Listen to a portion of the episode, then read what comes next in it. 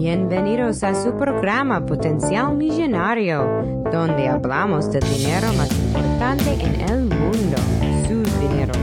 Y ahora con ustedes, Félix Montalara, autor del libro Potencial Millonario.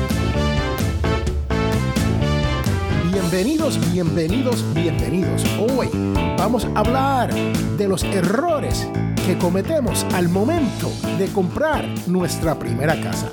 Si usted no tiene una casa o nunca ha pensado sobre comprar una casa o estás pensando en comprarte tu primera casa, este es el programa para usted. Porque vamos a estar hablando sobre estos errores que cometemos al momento de decidirnos que queremos una casa. Lo primero es, tienes que verificar su reporte de crédito. Sí, aquí en los Estados Unidos usted puede obtener una copia de su reporte de crédito yendo al annualcreditreport.com. Lo voy a repetir, annualcreditreport.com. Usted va a Google, busca esa dirección y mira todo lo que hay dentro de su reporte de crédito. Siempre se encuentra uno que otro error muy pequeño, pero por más leve que sea este error, puede impactar el momento de usted pedir un préstamo a un banco. Esto quiere decir que entonces lo que tú tienes que hacer es escribirle a las tres agencias crediticias o la agencia donde está compadeciendo este error y decirle que es un error y que usted quiere que por favor le quiten el error del crédito.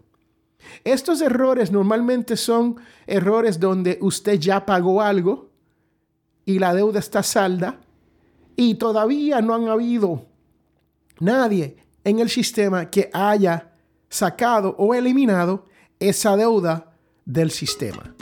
El próximo error número dos es que uno se enamora de la casa. O sea, uno le encanta la propiedad y uno dice, esta es la propiedad para mí, no hay más ninguna en el mundo, mira que yo he buscado, he buscado, he buscado, he buscado, y no hay ninguna otra como esta. Pues hay que tener cuidado con esto, porque hay que ver el vecindario donde se encuentra esta casa. Déjeme explicarme. Si usted consigue una casa que está bien bonita, está perfecta, alguien vino, la arregló, le puso todo nuevo, pero es la casa más linda en el vecindario. Puede ser que al momento de usted decidirse salir de esta casa 5, 10, 15, 20 años después, usted vaya a tener problema porque usted tiene la casa más linda en el vecindario o la casa más cara en el vecindario. Y se hace difícil salir de una propiedad de esa manera. Usted tiene que ver la casa y enamorarse con el vecindario. Al momento de comprar la casa, tiene que ir y precualificarse. Y el error es que muchas veces no hacemos eso.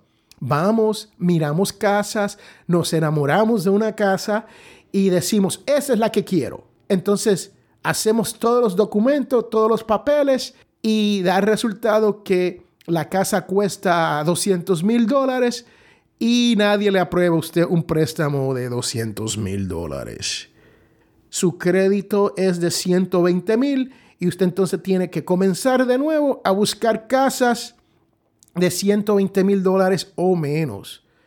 Ese es uno de los errores más grandes que yo he visto. Uno tiene que precualificarse. El no precualificarse, el no saber cuánto un banco está dispuesto a prestarle, es algo grave. Porque uno ve casas, uno pierde tiempo, uno se enamora de ellas, uno se enamora del vecindario y después no puedes vivir en esa casa. No puedes vivir en ese vecindario. ¿Y cuál es el próximo error? Al momento de comprar la casa, vamos a decir que usted ya precualificó, que ya usted buscó su crédito. que ya tiene toda la casa que le gusta, en el vecindario perfecto, pero no tiene los gastos del cierre. Esto ocurre mucho, señoras y señores.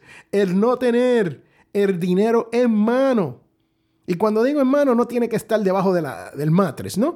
Cuando digo en mano, estamos hablando del dinero disponible, liquidez, en una cuenta donde usted puede decir, lo voy a sacar hoy. Porque muchas veces tenemos un poco de dinero guardado en algunas inversiones y eso no nos permite utilizarlo. Tenemos que utilizar el dinero que tenemos disponible, liquidez, hoy. Y ese gasto de cierre normalmente es un 3 a un 4% del valor de la propiedad.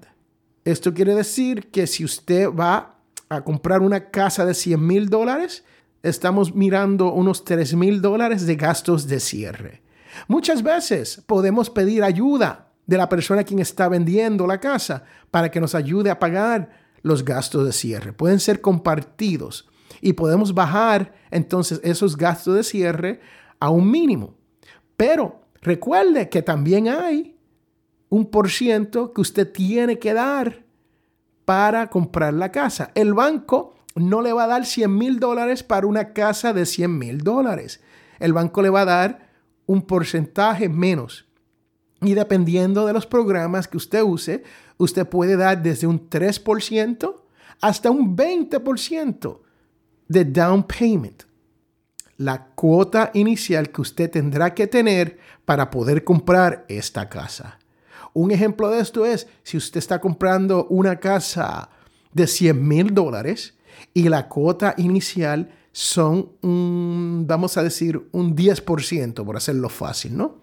Esto quiere decir que usted tiene que tener 10 mil dólares disponibles, líquidos, ready to go, más el 3% al 4% para poder comprar y hacer todas las transacciones de esta casa. ¿Para qué son los gastos de cierre? Esto es para pagarle a los abogados, a la agencia de título y a todas esas cositas pequeñas donde se suman cuando usted está por comprar una casa. En resumen, los errores que se hacen al momento de comprar su primera casa son no tener los gastos de cierre, no buscar y limpiar su reporte de crédito, enamorarse de la casa sin que le guste el vecindario, precualificarse para saber cuánta casa puedo comprar. Señoras y señores, y si usted tiene alguna duda sobre comprar una casa, te invito a que pases por potencialmillonario.com y ahí me puedes dejar un mensaje escrito o me puedes dejar un mensaje de voz y yo le contestaré cualquier pregunta que usted tenga. Y si le gustó este programa, te invito a que dejen a través de Facebook o Twitter, a través de Potencial Millonario o Félix Montelara, un mensaje que tenga el hashtag potencial millonario. Y si yo encuentro su mensaje y me gusta, hasta le enviaré mi libro, Potencial Millonario. De gratis. Solamente lo que tienes que hacer es escribir hashtag potencial millonario y un comentario en Twitter o Facebook o en cualquiera de las redes sociales que usted use. Y una vez yo lo encuentre, es más, me puede dejar saber que lo hizo y yo le enviaré mi libro, Potencial Millonario. Esto aplica solamente para los escucha aquí en la gran nación norteamericana. Si usted es una escucha internacional y desea mi libro, se puede conseguir en amazon.com. Si quieren uno, le puedo hacer una versión electrónica disponible. Vamos a hacer eso. Hacemos esto.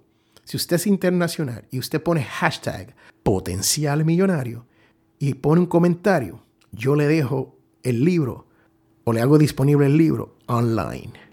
¿Qué tal? ¿Cómo lo ve? ¿Cómo lo ves? Eso es todo. Como le dije, yo soy Félix Montelara y recuerde que todos tenemos potencial millonario. Bye.